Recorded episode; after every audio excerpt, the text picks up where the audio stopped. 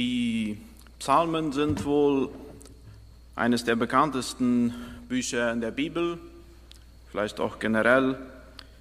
Es ist für viele Christen auch das Lieblingsbuch in der Bibel. Für mich war das aber in meinen ersten Glaubensjahren nicht so.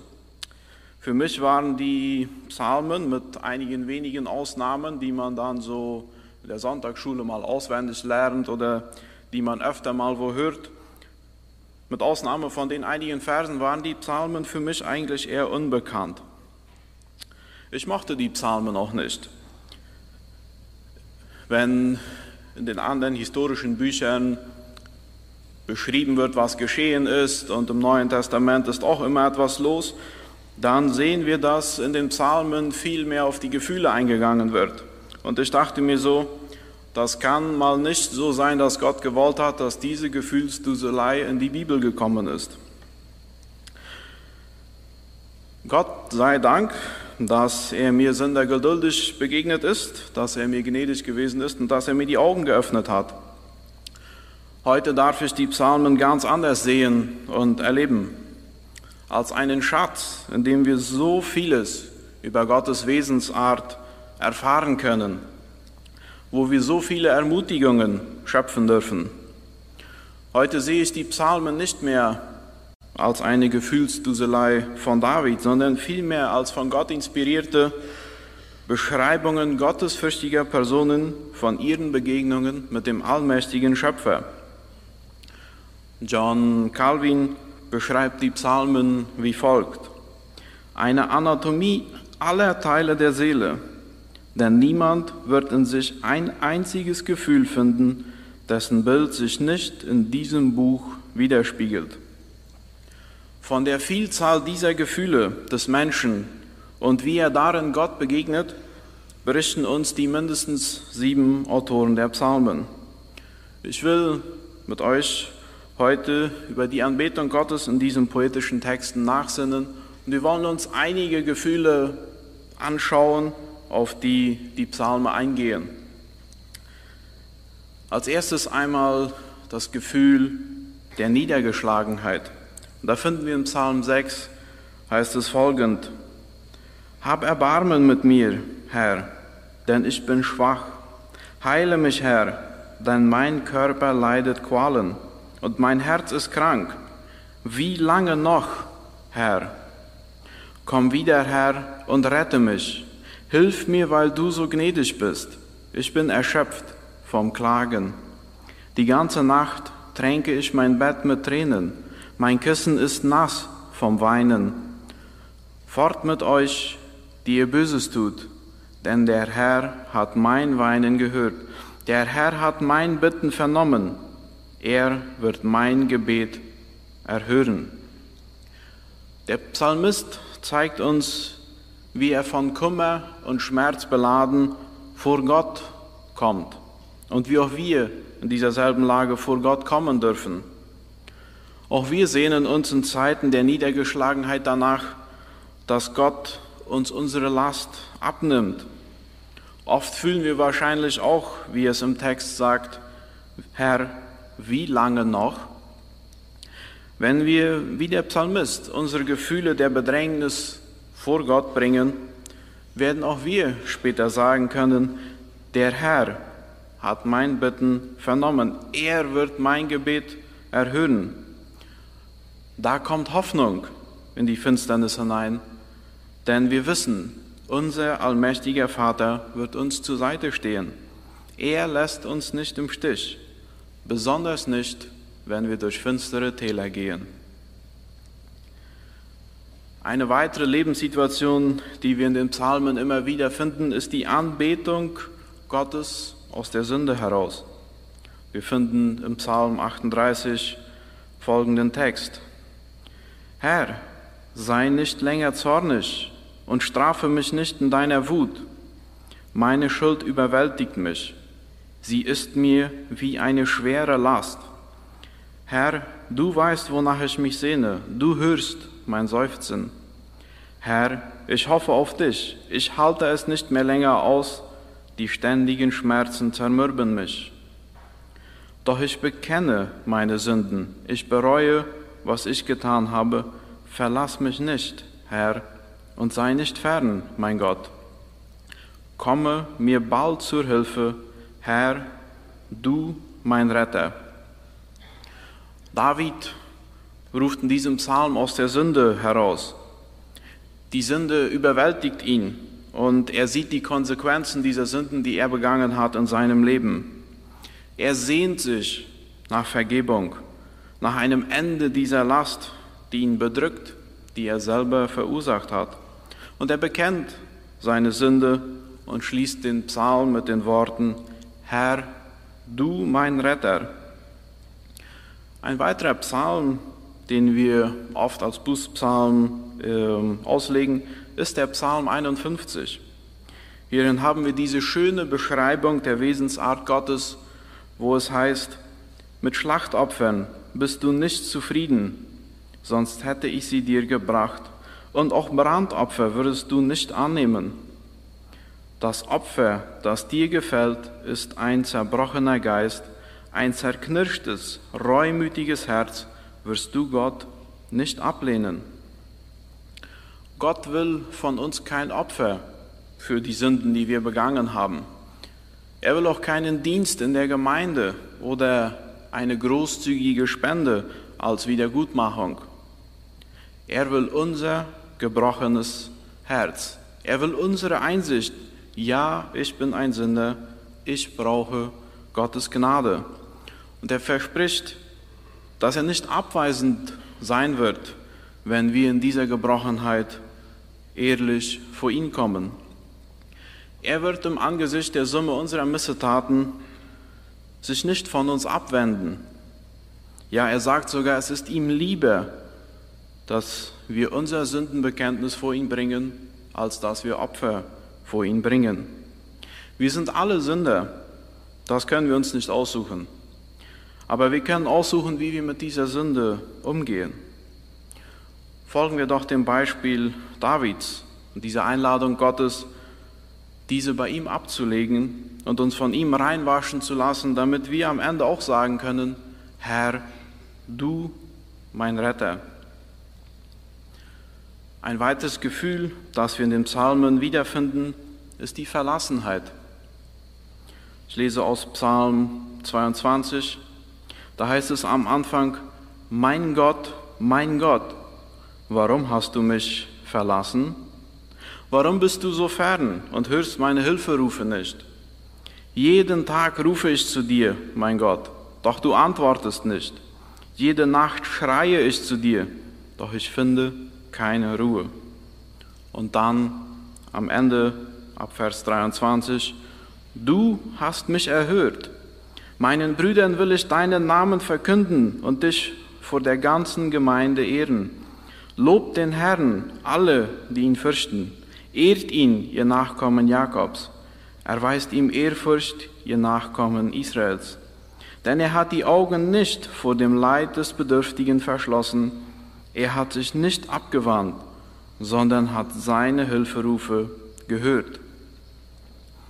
In Zeiten des Leidens der Trauer, der Bedrängnis und des Bedrücktseins kann uns leicht das Gefühl überkommen, Gott hat mich verlassen. Ich spüre seine Gegenwart nicht. Ich habe meine Sünden bekannt. Ich bin mit meinem gebrochenen Herzen vor ihm gekommen, doch es geschieht nichts. Diese Aussage, mein Gott, mein Gott, warum hast du mich verlassen?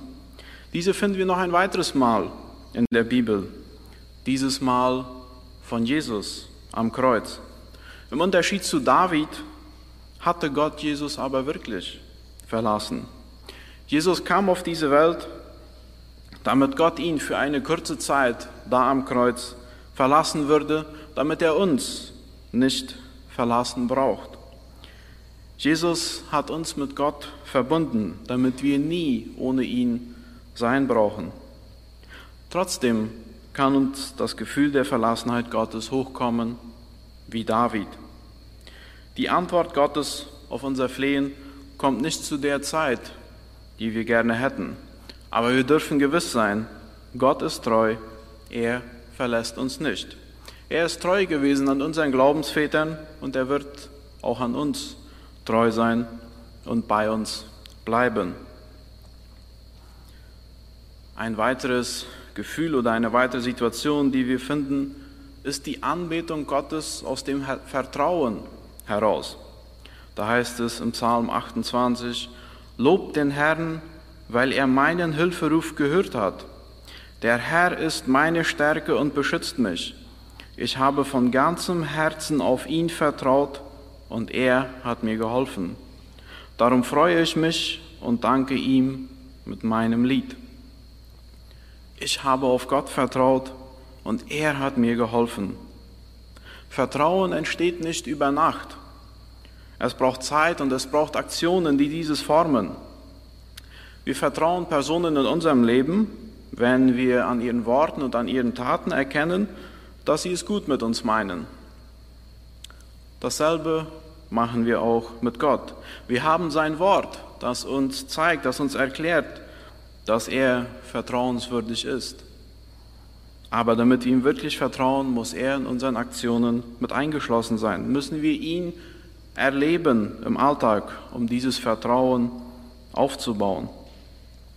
Ich vergleiche das gerne immer mit dem Fallschirmspringen. Ähm, ich bin der Überzeugung, dass Fallschirme ziemlich gut gebaut sind, dass die ziemlich sicher sind und ähm, dass ganz hohe Sicherheitsstandards angewendet werden in diesem Sport. Wenn ich aber da oben am Flugzeug an der Tür stehe, werde ich ganz sicher nicht springen, weil ich vertraue dieser Tasche nicht. Ja, und das ist der Unterschied. Wir können all das Gute über Gott lesen, aber wenn wir nicht in unseren Taten, in unserem Alltag das Vertrauen in ihn gewinnen, weil wir erlebt haben, dass er wirklich da ist, dann ist dieses Vertrauen nur sehr oberflächlich. Und wenn er unser Vertrauen, das wir in ihn setzen, erwidert durch sein Wirken, dann können wir, wie der Psalmist, jubeln. Ich habe von ganzem Herzen auf ihn vertraut und er hat mir geholfen. Darum freue ich mich und danke ihm. Dankbarkeit ist ein weiteres der Gefühle, die viel vorkommen in den Psalmen. Ich möchte hier einen Ausschnitt aus Psalm 21 lesen. Herr, der König freut sich über deine Stärke. Er jubelt laut vor Freude über deine Hilfe, denn du hast ihm erfüllt, was sein Herz wünscht, und hast ihm gegeben, um was er dich bat. Du hast ihn mit reichem Segen überschüttet und ihn mit einer goldenen Krone gekrönt. Er bat um Leben und du hast sein Gebet erhört und ihm ewiges Leben geschenkt. Durch deine Hilfe ist er zu großem Ruhm gelangt. Du hast ihm Glanz und Herrlichkeit verliehen. Du machst ihn für alle Zeiten zum Segen für andere und erfüllst ihn durch deine Gegenwart mit Freude. Denn der König vertraut auf den Herrn und durch die Gnade des Höchsten steht er auf sicherem Boden. Herr, zeige dich in deiner Macht. Wir wollen singen und deine mächtigen Taten loben. David lobt Gott aus Dankbarkeit für alles, was Gott ihm gegeben hat. Er jubelt über die empfangene Hilfe, über das Geschenk des ewigen Lebens, über den empfangenen Segen hier auf Erden und auch den Segen, den er sein darf für andere. Er rühmt Gott für alles, was er hat und erkennt, durch die Gnade des Höchsten stehe ich auf sicherem Boden. Wir haben alle alles durch Gott empfangen und wir haben sehr viel empfangen. Dafür lasst uns Gott loben und erkennen, durch seine Gnade haben wir es bekommen und durch seine Gnade stehen wir auf festem Boden. Ich möchte diese verschiedenen Abschnitte, die wir gelesen haben, etwas zusammenfassen in dem, was ich denke, was die Psalmen uns lehren wollen über Anbetung. Etwa die Hälfte der Psalmen sind von David verfasst worden. Gott selbst bezeichnet David als einen Mann nach seinem Herzen. Und dieses können wir in den Psalmen wunderbar erkennen. Wir haben heute nur einige Gefühle gestreift von der Vielzahl, die es in den Psalmen gibt. Doch ein Kennzeichen haben sie alle. Ehrlichkeit. Die Autoren kommen vor Gott mit der ungeschmückten Realität, die sie erfahren. Sie beschreiben, wie es ihnen geht, wie sie Gott in dieser Situation erleben. Ja, sie hinterfragen sogar oft Gott, warum er nicht so handelt, wie sie es sich wünschten. Ehrlich vor Gott kommen, das ist der Schlüssel zu einer tiefen, innigen Beziehung zu ihm. Keine frommen Formulierungen, meine wahren Gefühle, mein Sichtpunkt der Situation, meine Fragen an Gott und sein Eingreifen. Wir dürfen, und Gott will, dass wir es machen, ehrlich vor ihn kommen. Wir dürfen Gott fragen, wo bist du? Wo ist dein Eingreifen? Wann wirst du eingreifen? Warum verspüre ich deine Gegenwart nicht? Wir dürfen vor Gott so kommen, wie wir sind und wie wir fühlen. Aber wir werden nicht so gehen, wie wir gekommen sind. Gott nimmt uns an, wie wir kommen, aber er lässt uns nicht so. Die Begegnung mit ihm erfüllt uns neu mit Kraft, mit Freude, mit Frieden, mit Trost, Geborgenheit, Hoffnung, Vertrauen und noch viele mehr. Dann können wir Gott aus allen Lebenslagen anbeten, wenn wir wissen, der allmächtige Schöpfer, mein Vater im Himmel, ist bei mir. Er verlässt mich nicht. Er ist treu. Er hat mir, seine Sünden, er hat mir meine Sünden vergeben durch seine Gnade stehe ich auf festem Grund.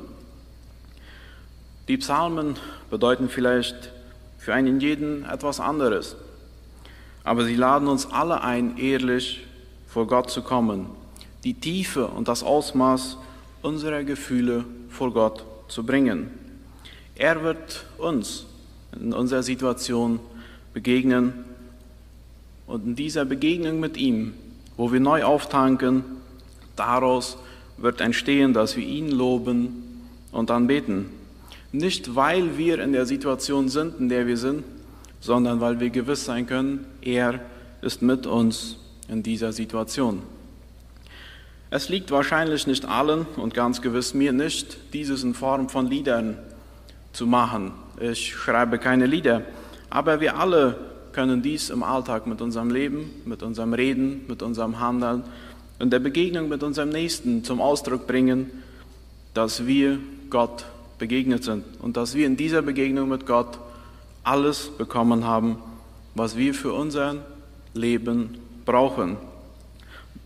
Und ich möchte uns ermutigen, dass wir uns ein Beispiel nehmen an diesen Psalmisten, die es aufgeschrieben haben, wie sie ehrlich Gott begegnet sind, aus der Tiefe ihrer Gefühle manchmal auch der Enttäuschung, der Verwirrung, aber wie sie am Ende immer beschreiben, dass diese Begegnung, diese ehrliche Begegnung mit Gott zur Anbetung geführt hat.